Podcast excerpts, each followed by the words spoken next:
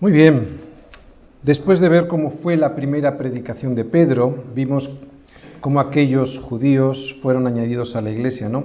Y lo que eso significaba de separación ¿no? del mundo. Los resultados de aquella primera predicación produjeron, ¿os recordáis? Dolor, compungimiento, arrepentimiento, bautismo, perdón de pecados, el regalo del Espíritu Santo, salvación para los llamados y comunión. Y esto, es, esto último es lo que vamos a ver hoy, porque vemos que se añadían a la iglesia. Hoy es lo que vamos a ver. Eh, vamos a verlo el desarrollo de esto último, porque en realidad esto es lo que vamos a ver durante todo el libro de Hechos. Este último punto lo vimos en el versículo 41 que decía, así que los que recibieron su palabra fueron bautizados y se añadieron aquel día como tres mil personas. ¿Os dais cuenta que los creyentes nacen por la palabra, como vemos en este versículo 41. E inmediatamente después se añaden a la iglesia que es donde crecen. Se nace y se crece. Sería absurdo nacer y no crecer. Ver a un niño que ha nacido y que no crece es antinatural. Y la iglesia es el organismo en el que sus miembros, después de haber nacido por la palabra, crecen crecemos en el seno de la iglesia. ¿Cómo era la iglesia primitiva? ¿Cómo funcionaba? ¿Y en qué se enfocaban sus miembros? Es lo que vamos a ver hoy. Es paradójico ver cómo hemos complicado toda nuestra existencia, ¿no? Es paradójico ver cómo nos hemos complicado la vida después de más de dos mil años, porque al leer el versículo que nos toca predicar hoy, apreciamos una cosa que la mayoría de los cristianos hemos perdido la sencillez de la iglesia. Hechos 2, 42, tan solo cuatro cosas. Vamos a leer el versículo. Hechos 2, 42. Y perseveraban en la doctrina de los apóstoles, en la comunión unos con otros, en el partimiento del pan y en las oraciones. En un primer y rápido análisis vemos que los cristianos de la primera iglesia se mantenían firmes en tan solo cuatro cosas, que además son muy sencillas. Cuatro cosas que no necesitan ni de grandes infraestructuras, ni de elevados presupuestos, ni de organizaciones complicadas, ni de apoyo logístico exterior. Nada de eso es necesario para realizar estos cuatro elementos y, sin embargo, a pesar de ser pocas cosas las que se necesitan, aquella iglesia fue una iglesia poderosa que transformó todo el mundo conocido. Y lo transformó porque el Señor estaba con ellos, no por la excelencia de sus miembros, ni por el poder que tenían, ni por el dinero que ganaban, ni por los contactos que cultivaban. Así que creo que esto va a ser muy interesante ver este versículo hoy, tal y como lo vamos a hacer, de un modo muy práctico, para hacernos varias preguntas. La primera de las preguntas que nos vamos a hacer es desde una perspectiva de la Iglesia Universal, la Iglesia con I mayúscula. Y nos vamos a preguntar en qué se diferencia esta Iglesia de hoy con aquellos primeros cristianos y descubriremos que al complicarlo todo hemos fracasado estrepitosamente. También vamos a hacernos esta pregunta, y esta ya desde la perspectiva de la iglesia local, de nuestra iglesia local. Veremos nuestra pequeña iglesia y observaremos si es que estamos fallando en algo según el modelo bíblico, que es este versículo de Hechos 2, 42. Y también animarnos si es que nos vemos parecidos a esta primera iglesia de hechos, ya que somos una iglesia pequeña, sin recursos, sin gente poderosa y en algún sentido también somos una iglesia perseguida. Y también hay que preguntarse otra cosa. Eh, ¿Quién es el que gana al embarullar todo esto con organización, presupuestos, actividades extras y cuál es el triunfo que ha conseguido al engañarnos así. ¿Quién es el que lo ha embarullado todo en la iglesia para que hagamos todo este tipo de cosas, presupuestos, organizaciones? ¿Y qué ha conseguido al engañarnos así? Antes de entrar en las cuatro cosas en las que se enfocaban estos cristianos, vamos a analizar el significado de la palabra que les precede, que es perseveraban. Vamos a ver.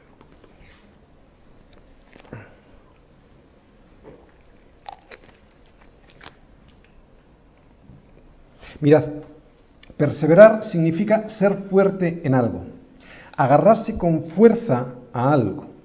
Este es el sentido original en el griego. En Hechos 2 acabamos de asistir al nacimiento de la iglesia.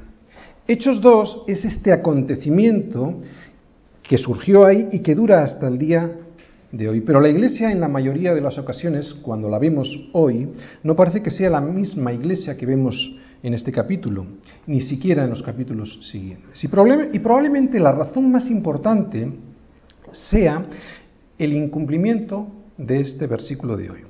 Este versículo de hoy comienza diciendo que estas personas que se acababan de añadir a la iglesia perseveraban. O sea, que se reunían constantemente y perseveraban, que se, que se agarraban con fuerza a una serie de cosas que vamos a ver hoy aquí, que son las cuatro cosas fundamentales. Y vamos a hacernos varias preguntas con esta palabra de perseverar. La primera pregunta para todos nosotros es la siguiente. ¿Deseas reunirte con otros cristianos? Porque si no deseas reunirte con otros cristianos, la conclusión es muy sencilla. Simplemente no eres cristiano. No es que seas tan solo un poco cristiano. Eso no existe. Simple y llanamente no eres cristiano. Segunda pregunta que nos podemos hacer hoy es, ¿y si lo hacemos, o sea, si nos reunimos, ¿lo hacemos con ganas? Porque aquellos primeros cristianos no solo se reunían regularmente perseverando, ¿no? unánimes cada día en el templo, como veremos el próximo domingo en el versículo 46, sino que lo hacían con verdadera pasión.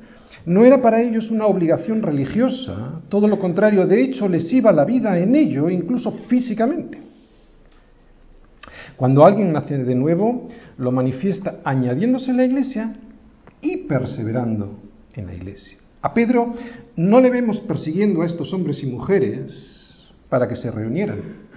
Muy probablemente sucedía todo lo contrario. Eran estos hombres y mujeres que perseguían a Pedro para poder reunirse. Si sientes esto, o sea, que te resulta o resultaría imposible que nadie con todo el poder del mundo pudiera separarte de tus hermanos, de esta familia, de tu iglesia, es entonces que has nacido de verdad de nuevo. Tercera pregunta que nos deberíamos hacer.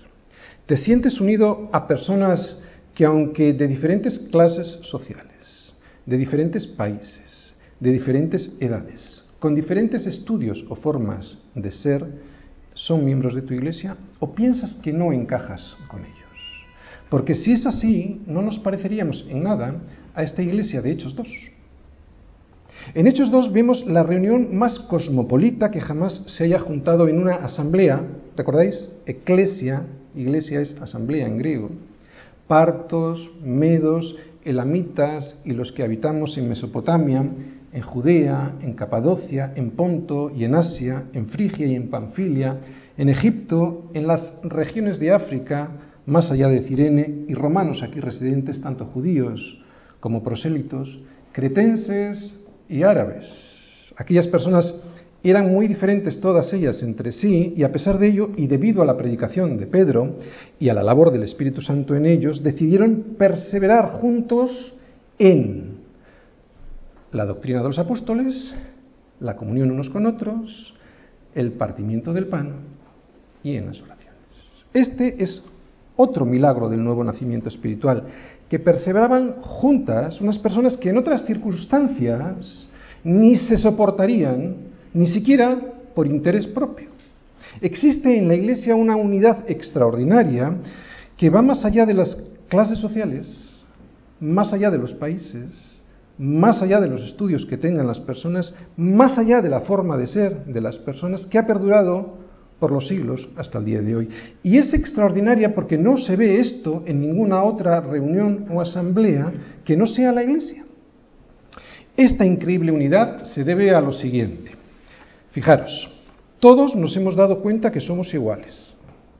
Dos puntos. Pecadores. Y como pecadores todos necesitamos lo mismo. Dos puntos. El perdón. Y a todos se nos da la misma solución. Dos puntos. Cristo.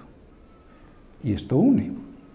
Repito, todos somos lo mismo, todos necesitamos lo mismo y a todos se nos da la misma solución y esto une. La cuarta pregunta que nos debiéramos hacer tiene mucha relación con la anterior. En el libro de Hechos vamos a ver cómo todas estas personas resultaban inseparables a pesar de sus evidentes diferencias. ¿Por qué? ¿Cuál es la razón, cuál es el motivo de esta unión? ¿Por qué se gozaban en las reuniones a pesar de sus diferencias? Pues porque a ellos les unía Cristo. Cristo les dio la vida y ellos evidenciaban esta unidad sintiéndose de la misma familia, ya no eran personas sin propósito, ya que ahora sabían de dónde venían y a dónde se dirigían. Y eso une.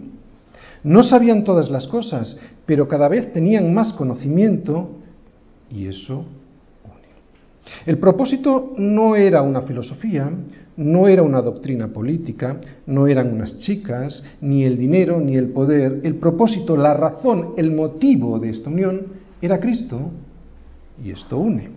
Y la pregunta para nosotros ha de ser la misma. ¿Por qué nos gozamos al estar juntos? ¿Cuál es el motivo, la razón? Y la respuesta debiera de ser Cristo. Caminamos juntos hasta nuestro hogar celestial, ¿verdad? Y ya no ponemos nuestra mira en las cosas de este mundo. Se nos cayeron las vendas de los ojos y nos dimos cuenta de lo más obvio que cualquier ser humano se debiera dar cuenta, aunque parece que no es así, porque nadie se da cuenta, excepto los cristianos, y es que no nos vamos a llevar nada de este mundo. Así que viajar ligero de equipaje es más agradecido que estar cargado y afanado con las cosas de este mundo, y eso une. Y hay una última pregunta, la quinta.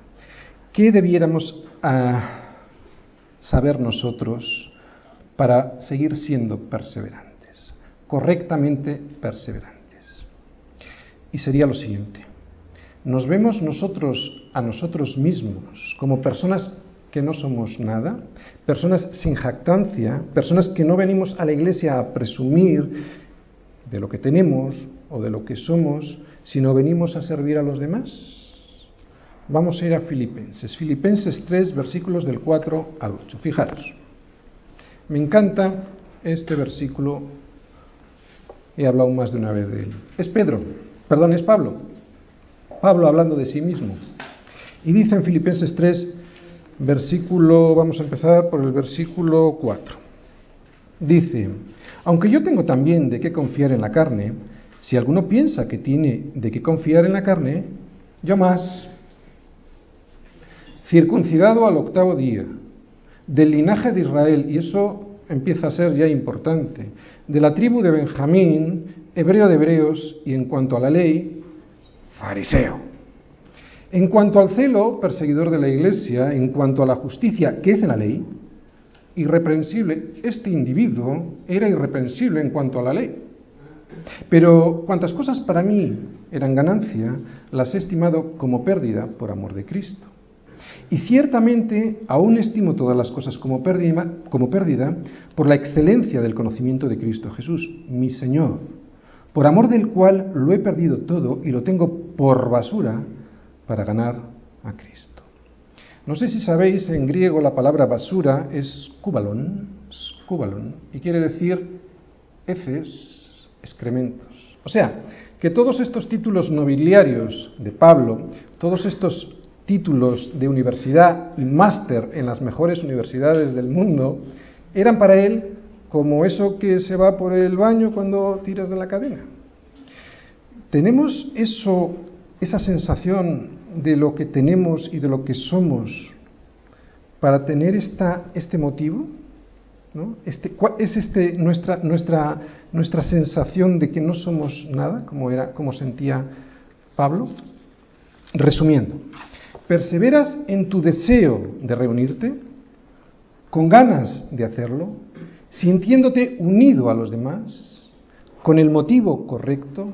¿Y sabiéndote el último de tus hermanos? Bien, una vez analizada la actitud con la que hay que perseverar, estábamos en la primera palabra, perseverar, vamos a centrarnos en las cosas en las que debemos perseverar. Y es que no se nos dice que debemos perseverar en cualquier cosa, en cualquier actividad. La Iglesia cuando persevera en las cosas que vamos, en otras cosas diferentes a las que vamos a ver aquí, hace el ridículo. La Iglesia no es un club social, eso lo hacen mejor otros. La iglesia no es una ONG, para eso hay otros. La iglesia no es un partido político, de eso se encargan otros. La iglesia es una asamblea de personas redimidas por Cristo para perseverar en la doctrina de los apóstoles, la comunión unos con otros, en el partimiento del pan y en las oraciones. Vamos a ver la primera, la doctrina de los apóstoles.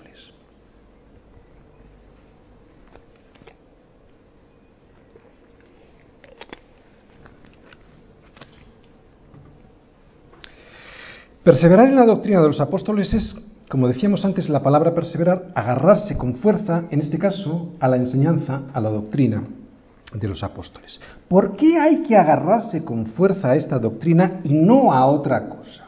La razón está en Juan 17.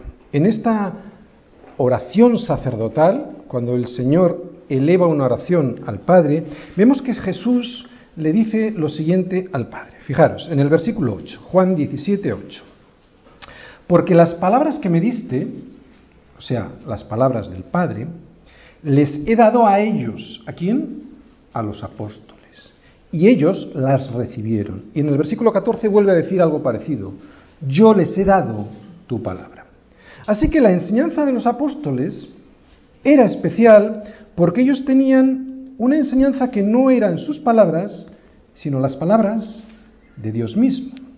Así que, como decimos, esta enseñanza tenía de especial no era porque era de los apóstoles, sino porque ellos tenían la enseñanza directa de Dios. Por eso esta enseñanza es especial, es la enseñanza de Dios mismo. Fijaros, vamos a ir a Segunda de Pedro un momentito. Segunda de Pedro, capítulo 1.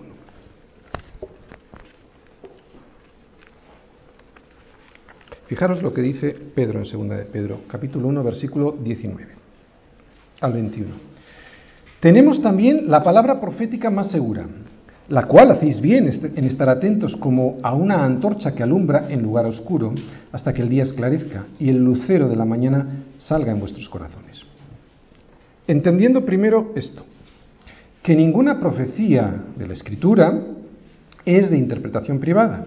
Esto quiere decir, evidentemente, que la Escritura, si le encuentras algo que no tiene mucho sentido o que pudiera estar eh, rarito de, entender, la puede, la debe de interpretar la propia escritura en otro sitio, ¿de acuerdo? No la tengo que interpretar yo según mi, mi propio entendimiento. Es la escritura la que se interpreta a sí misma. Versículo 21. Porque nunca la profecía fue traída por voluntad humana, o sea, no era la voluntad de los apóstoles la que está expresada aquí sino que los santos hombres de Dios hablaron siendo inspirados por el Espíritu Santo. Y aquí la palabra inspirados es fero, que significa que fueron llevados, empujados. No podían parar, tenían que escribir la inspiración, las palabras de Dios mismo. Y fijaros en el capítulo 3 de esta misma carta. Dice en el versículo 2, para que tengáis memoria de las palabras que antes han sido dichas por los santos profetas y el mandamiento del Señor y Salvador dado por vuestros apóstoles. Aquí Pedro está equiparando, igualando la palabra de los profetas con la palabra de los apóstoles. O sea, que toda la Santa Escritura es inspirada. ¿De acuerdo? Está equiparando las dos eh, vamos a decir, el Antiguo Testamento y el Nuevo Testamento. ¿no? Las palabras que antes han sido dichas por los santos profetas y, el, y del mandamiento del Señor Salvador dado por quién? ¿Por quién ha sido dado el mandamiento del Señor Jesús? Por los apóstoles. Muy bien. Así que, como acabamos de ver, la doctrina de los apóstoles es sólo la doctrina de los apóstoles y no cualquier otra cosa, por muy atractiva que nos parezca. Y la doctrina de los apóstoles está en la escritura, como acabamos de ver, y en ningún otro lugar. Razones por las cuales es necesaria esta doctrina de los apóstoles. Fijaros, primera, para nacer. Santiago 1, versículo 18 dice lo siguiente. Él, Dios, de su voluntad nos hizo nacer por la palabra de verdad, para que seamos las primicias de sus criaturas. Este es el segundo nacimiento del que hablaba Jesús a Nicodemo, cuando le decía que era necesario nacer de nuevo para poder ver el reino de Dios. Porque antes, como nos dice Pablo también, estábamos como muertos, muertos en nuestros delitos y pecados. Por lo tanto, la palabra lo primero que hace es hacerte nacer porque estabas muerto. Segunda razón por la que necesitamos la doctrina de los apóstoles para crecer. Primera de Pedro 2, versículo 2. Dice así. Desead como niños recién nacidos la leche espiritual no adulterada para que por ella como crezcáis para salvación. Hemos visto nacer, ahora vamos a ver crecer, o sea que la palabra también nos hace crecer. Mi hija de bebé, cuando tenía hambre, no la engañabas con nada. Quería su lechita y su lechita había que darle. Cuando era de madrugada, a veces su madre no se despertaba, muchas veces. Y yo iba donde ella, donde mi niña, pero no tenía para darle. Así que lo que hacía muchas veces es untar un chupetito con miel para engañarla y la engañaba, pero por un poquito de tiempo. Así debe ser el cristiano con la palabra. No debes de transigir con la palabra. Lo mismo que mis hijos jamás transigieron con su biberón. A mí me engañaron durante muchos años con chupetes untados en miel. Cuando me di cuenta del engaño me levanté y reclamé mi alimento. No me lo dieron, así que abrí la puerta y me fui. Si algún día ves que esto sucede en esta iglesia, reclama la palabra de Dios. Y si no se te da, huye. Porque sin, este alimento de la palabra, te vas a morir, no vas a crecer. Perseverar en la doctrina de los apóstoles está en primer lugar de todas estas cosas que vamos a ver, de todas las cosas en las que hay que perseverar. Y yo creo que es porque, ¿de qué te vale tener comunión con tus hermanos ¿De qué te valen las oraciones? ¿De qué te vale que hagas el resto de las cosas si no estamos en la doctrina correcta de los apóstoles? En la iglesia local, en cualquier iglesia local, en esta iglesia local, todo lo que ves es prescindible. Mira, ni este local es necesario, ni este micrófono es necesario, ni las guitarras son imprescindibles. Solo hay una cosa imprescindible en esta iglesia, que es la palabra de Dios. Así que si no estás creciendo, pudiera ser que no te estás tomando esta leche espiritual. Mis hijos pedían leche cada tres horas. Así que si te ves chiquitín, igual es porque no estás en contacto todo lo que debieras con esta palabra. Igual solo vienes una vez a la semana, los domingos. No te extrañes, por lo tanto, verte chiquitín, no le eches la culpa a nadie. Es antinatural no crecer. Todos los niños deben de crecer y además quieren crecer. ¿Por qué?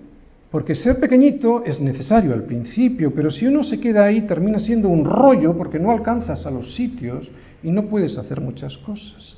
Así que toma esta leche para alcanzar allí donde no llegas.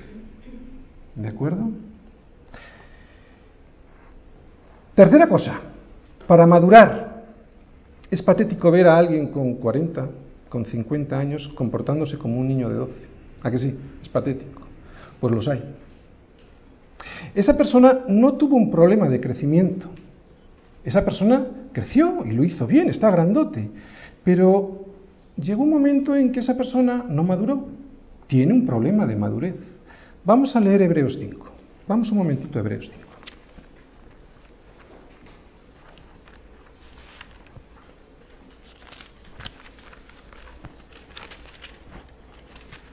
Mirad. En los primeros versículos está hablando el escritor de Hebreos sobre quién es Jesús, ¿no? Según el orden de Melquisedec. Y les empieza a explicar una cosa que aparentemente es muy complicada.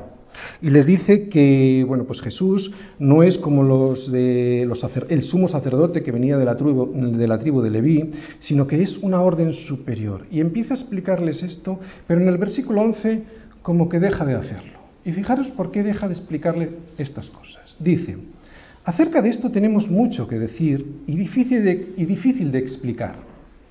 ¿Por qué? Te lo dice ahí. Por cuanto os habéis hecho tardos para oír.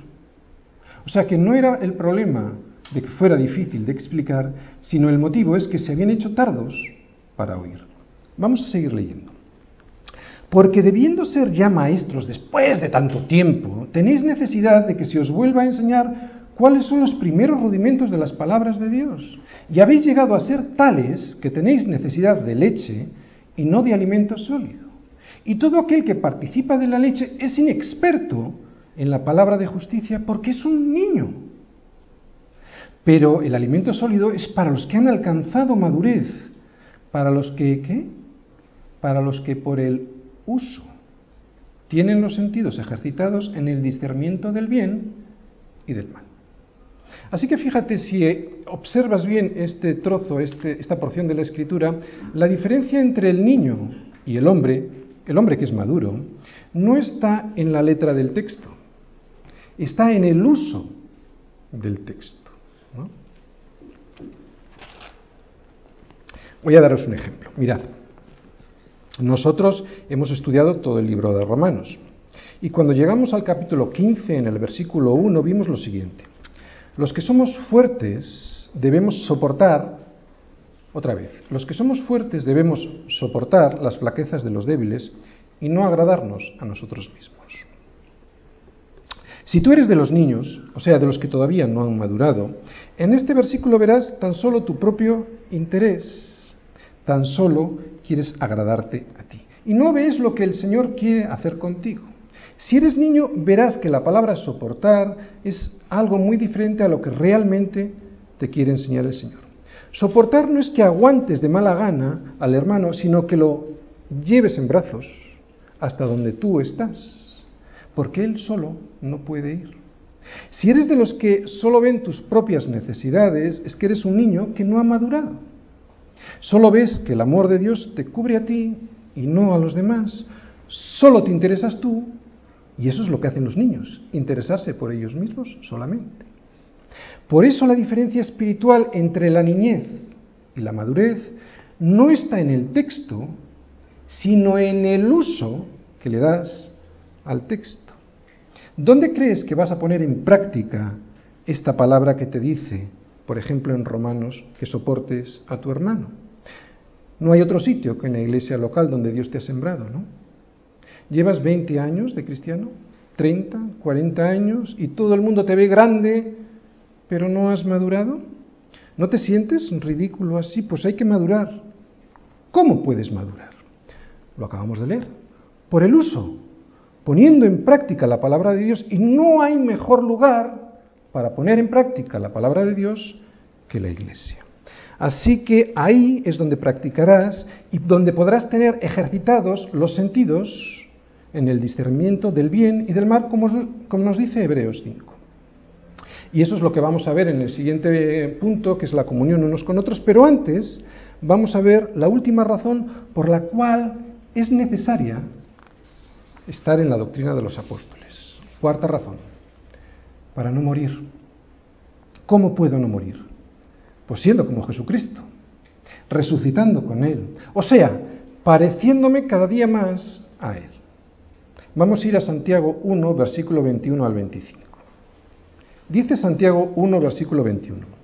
Por lo cual, desechando toda inmundicia y abundancia de malicia, recibid con mansedumbre la palabra implantada, la cual puede que puede salvar vuestras almas. Oye, ¿cómo puede la palabra salvar nuestra alma? Ahora no está hablando de la justificación, como veíamos el domingo pasado. Aquí está hablando de la salvación, pero en su segundo estadio, que es la santificación. Pues dice ahí, siendo hacedores. Mm, digo estadio porque los, aquí hay varios médicos y suelen decir estadio. Eh, está mal, es estadio. No existe la palabra estadio, ¿de acuerdo? Ni tiene tilde ni tiene acento. sé por qué algunos me miran. Es estadio. Bien, decíamos, ¿cómo podemos salvar nuestras almas a través de la santificación? Pues siendo hacedores. Vamos a seguir leyendo. Versículo 22.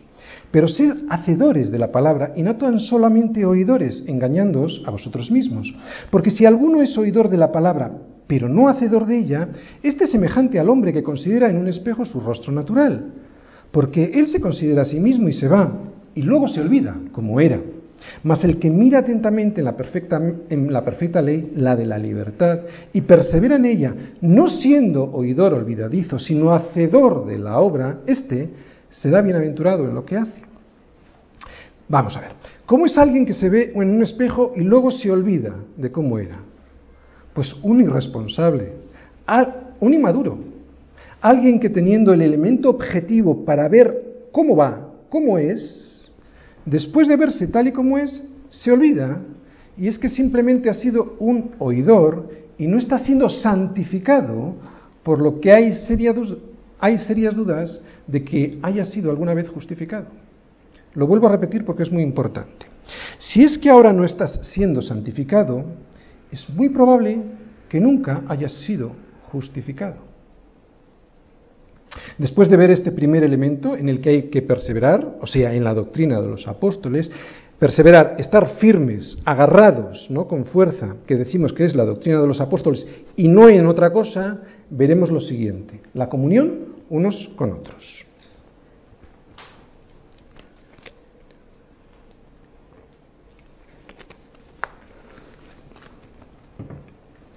Mirad, comunión, en griego, koinonía.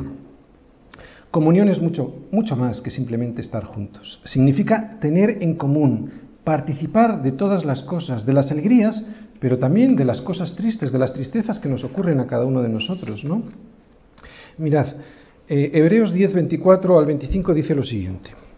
Y considerémonos unos a otros para estimularnos al amor y a las buenas obras que dice, no dejando de congregarnos como algunos tienen por costumbre, sino exhortándonos y tanto más cuando veis que aquel día se acerca. Bien, cuando leemos este versículo casi siempre nos quedamos, y está bien analizarlo así, en esto que dice, no dejando de congregarnos. Con esto sería más que suficiente para poner en práctica la comunión unos con otros. Pero yo voy a ir incluso un poquito más allá. Mira, ¿cómo vas a estimular al amor y a las buenas obras? Si no te congregas? ¿A quién vas a, exhortar o quién te va a exhortar si no tienes comunión con aquellos que lo pueden hacer? Una pregunta para todos. ¿Desde hace cuánto tiempo no te ha exhortado alguien? ¿Crees que es normal? Porque si crees que eso es normal, es que muy probablemente te crees perfecto. Estamos diseñados para vivir en familia, ¿no? Y el pecado del egoísmo lo que hace es estropear esta comunión que tenemos unos con otros. Solo yo. Ese es nuestro problema. Y Dios tiene una solución para ese problema. Solo yo, viviendo solo yo, ¿no? ¿Y cuál es? Morir a ti mismo en la cruz, para después poder estimularnos unos a otros al amor y exhortándonos unos a otros en comunión. Miramos la oración del Padre Nuestro. Ya lo hemos hablado cuando hemos predicado sobre esto, pero en la misma oración del Padre Nuestro se nos muestra que tenemos que un Padre que es nuestro, ¿no? Y si es nuestro, no es solamente mío. O sea que tengo más hermanos con el mismo Padre. O sea que tengo una familia con la cual tener comunión y eso debiera ser lo normal, ¿no? Comunión no significa que todos vamos a ser amigos de todos. De hecho, hay personas que te van a caer mal, muy mal. Y sin embargo Dios las ha puesto ahí para trabajar contigo, no con ella, que igual también, contigo, para que aprendas cosas que necesitan desaparecer de tu vida, cosas que si no desaparecieran seguirían ahí para hacer daño a otras personas. La comunión no es una opción, es una obligación. Más aún que una obligación, es una necesidad. Más aún es tú y mi necesidad. Hay personas que han dejado de tener comunión en esta iglesia. Se van a morir. Si eres un miembro de un cuerpo y vives desgajado de ese cuerpo, el cuerpo lo va a pasar mal, pero tú te vas a morir. Bueno, una pregunta para todos nosotros. ¿Te gustaría saber si eres cristiano de verdad? Bueno, pues hazte esta pregunta. ¿Anhelo la comunión con mis hermanos? Y la respuesta debiera ser, primera de Juan 3.14. Nosotros, dice Juan, sabemos, o sea, no lo sentimos, sabemos, y fijaros lo que dice, que hemos pasado de muerte a vida en que amamos a los hermanos. ¿No, ¿No lo has entendido? Pues sigue diciendo algo más. El que no ama a su hermano permanece en muerte. Estamos hablando de comunión. Vamos a pasar al partimiento del pan. No se refiere a comer juntos, se refiere a la cena del Señor. No es un rito, es un recordatorio, no es un rito, y tenemos que tenerlo muy claro, es un recordatorio para recordarnos algo, evidentemente. Por eso hay que hacerlo con pleno conocimiento, porque se trata de recordar, y si solo lo haces como rito, no estás recordando lo que significa. Por eso vamos a leer 1 Corintios 11, del 23 al 26. Fijaros, vamos a ver dos motivos por los cuales hay que hacer o recordar, tener el memorial de la Cena del Señor con sentido. Versículo 23. Porque yo recibí del Señor lo que también os he enseñado. Aquí está la doctrina de los apóstoles, ¿de acuerdo? Enseñándonos. Por eso es importante la doctrina de los apóstoles. Dice que el Señor Jesús, la noche que fue entregado, tomó pan. Y habiendo dado gracias, lo partió y dijo, tomad, comed, esto es mi cuerpo que por vosotros es partido.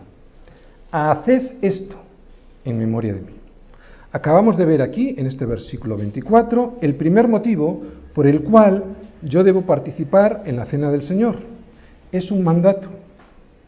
Y esto lo vemos ¿dónde? En la doctrina de los apóstoles. Por esto es muy importante ver la doctrina de los apóstoles en primer lugar. Dice Pablo, yo os he enseñado lo que de él recibí. Y eso es lo que significa la doctrina de los apóstoles, no algo que se, inventara, que se inventara Pablo, sino lo que recibió del Señor directamente. Y esto es lo que dice el Señor, haced esto, por eso significa un mandato. Vamos a ver el segundo motivo por el que hay que hacer con conocimiento la cena del Señor. Versículo 25. Asimismo tomó también la copa después de haber cenado, diciendo, esta copa es el nuevo pacto en mi sangre. Haced esto todas las veces que la bebiereis en memoria de mí. Así pues, Todas las veces que comiereis este pan y bebiereis esta copa, la muerte del Señor anunciáis hasta que Él venga. Acabamos de ver el segundo motivo por el que debo de participar en la cena del Señor. Y es que es un recordatorio. ¿De qué? De tres cosas. Primero, de un nuevo pacto. ¿En dónde? En la sangre del Señor. Dios ha hecho un nuevo pacto con los hombres, ratificado por el derramamiento de la sangre de Jesucristo. Ya no estamos bajo la ley, estamos bajo la gracia. Por lo tanto, lo primero que recordamos es el nuevo pacto en la sangre de Jesucristo. ¿Cuál es la segunda cosa que recordamos en la cena del Señor? Pues la muerte del Señor, como nos dice este versículo, ¿no? Dice que gracias a su muerte nosotros somos salvos y no por otra cosa, sino por su muerte. Al principio los apóstoles, lo recordáis, se sentían avergonzados de la muerte del Señor, pero ahora la anuncian porque antes no entendían nada y sin embargo su muerte significa nuestra salvación, ¿no? Significa que ya no tiene poder el pecado sobre nosotros. Cuando el Señor resucitó y se lo explicó, le dio el, el, completo entendimiento de esto que antes los apóstoles no entendían. Por eso la doctrina de los apóstoles es muy importante, porque nos dice exactamente, concretamente con respecto a la cena del Señor, qué es lo, que significa, ¿no? Que no era la derrota, sino todo lo contrario, porque el Señor venció a la muerte. Y tercera cosa que recordamos, recordamos que era un nuevo pacto, recordamos la muerte y recordamos su regreso, como nos dice en esos versículos, ¿verdad? Recordamos que regresará, que se ha sentado a la diestra de Dios, pero que está esperando hasta que sus enemigos sean puestos por estrado de sus pies, y eso significa que regresará a juzgar. Seguimos leyendo, versículos 27, 28 y 29, ¿de acuerdo? De manera que cualquiera que comiere este pan o bebiere esta copa del Señor indignamente, será culpado del cuerpo y de la sangre del Señor. Por tanto, pruébese cada uno a sí mismo y coma así del pan y beba de la copa. Porque el que come y bebe indignamente, sin discernir el cuerpo del Señor, juicio come y bebe para sí. Bien. Este recordatorio me pone en la perspectiva real de mi situación delante de Dios. En estos tres versículos acabamos de ver, o me recuerda el Señor, quién soy yo y quién es Él, y lo que hizo por mí, hacerme digno. Yo quiero explicar bien estos tres últimos versículos. No me quiero meter en la intimidad, ni en la conciencia, ni en el corazón de nadie. Pero es que yo veo muchas veces en las iglesias personas que no participan de la cena del Señor porque se sienten indignos. Y sentirse así está bien porque es lo que somos, indignos. Pero cuando alguien reconoce su indignidad, es que entiende que Cristo murió por él y sabe que ha sido aceptado por Dios, aun siendo indigno de ello. Por eso mismo eres digno. Lo que Dios ha hecho digno, no lo llamemos nosotros indigno. Por lo tanto, al reconocer mi indignidad, es entonces cuando puedo participar. Resumiendo estos versículos muchas veces tan mal entendidos. Si te consideras indigno, entonces puedes participar del pan y del vino. Si por el contrario te crees digno, ni se te ocurra tocarlos. Porque eso significaría que no entiendes o que no quieres entender lo que Cristo ha hecho por ti en la cruz, hacerte digno. Las oraciones. No vamos a hacer aquí un estudio exhaustivo sobre la oración, en primer lugar porque no hay tiempo suficiente y en segundo lugar porque ya hemos hecho una predicación sobre el Sermón del Monte cuando hemos visto el Padre Nuestro y además tenemos un discipulado excelente sobre la oración, así que te remito al discipulado si quieres saber más. Aún así hay que decir una cosa muy importante, muy importante. Este orden que hemos visto aquí, o sea, la doctrina de los apóstoles, la comunión unos con otros, el partimiento del pan y las oraciones, no es anecdótico. De suma importancia es que lo entendamos así y que tiene un sentido. Hay algunas personas que se dicen cristianos y están teniendo reuniones donde rezan con personas que claramente no son cristianas. Está muy de moda el ecumenismo y piensan que eso es comunión. Pero hemos visto que la comunión, al igual que la oración, viene después de la doctrina de los apóstoles. Ellos dicen que la comunión es lo importante y no la doctrina de los apóstoles. Dicen que la doctrina divide y que la comunión une. Pero en este versículo vemos, al igual que en toda la Biblia, que sin doctrina, sin enseñanza, el resto se vicia, se estropea, no se entiende. Como mínimo confunde. Por eso es que vemos en este versículo que la doctrina de los apóstoles viene en primer lugar y eso es lo que le da sentido al, al resto de las actividades cristianas, es lo que les da su verdadero sentido.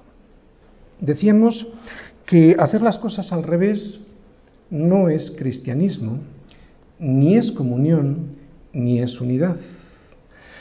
Es verdad que puede haber personas con buena intención pensando que aunque no todos tengan la misma doctrina, la de los apóstoles, pues no es lo importante, ¿no? Eh, pues no solo es lo importante, es lo más importante. Vamos a empezar por la, por la oración, dicen, ¿no? Eh, pero eso no es posible, como vemos en este versículo. No se empieza por la oración, sino por la perseverancia en la doctrina de los apóstoles. En la iglesia primitiva oraban, oraban todos juntos porque perseveraban en la doctrina de los apóstoles. Todos estaban de acuerdo con la doctrina. Este orden, como decimos, no es casual. El libro de Hechos, como todos los que están en la Biblia, ha sido inspirado por Dios mismo, ¿no? Y eso significa que tiene que tener algún sentido la doctrina de los apóstoles, no podemos prescindir de ella. ¿Y qué significa la doctrina de los apóstoles en el resto de las cosas? Pues la enseñanza, que es doctrina, es la que dirige la comunión.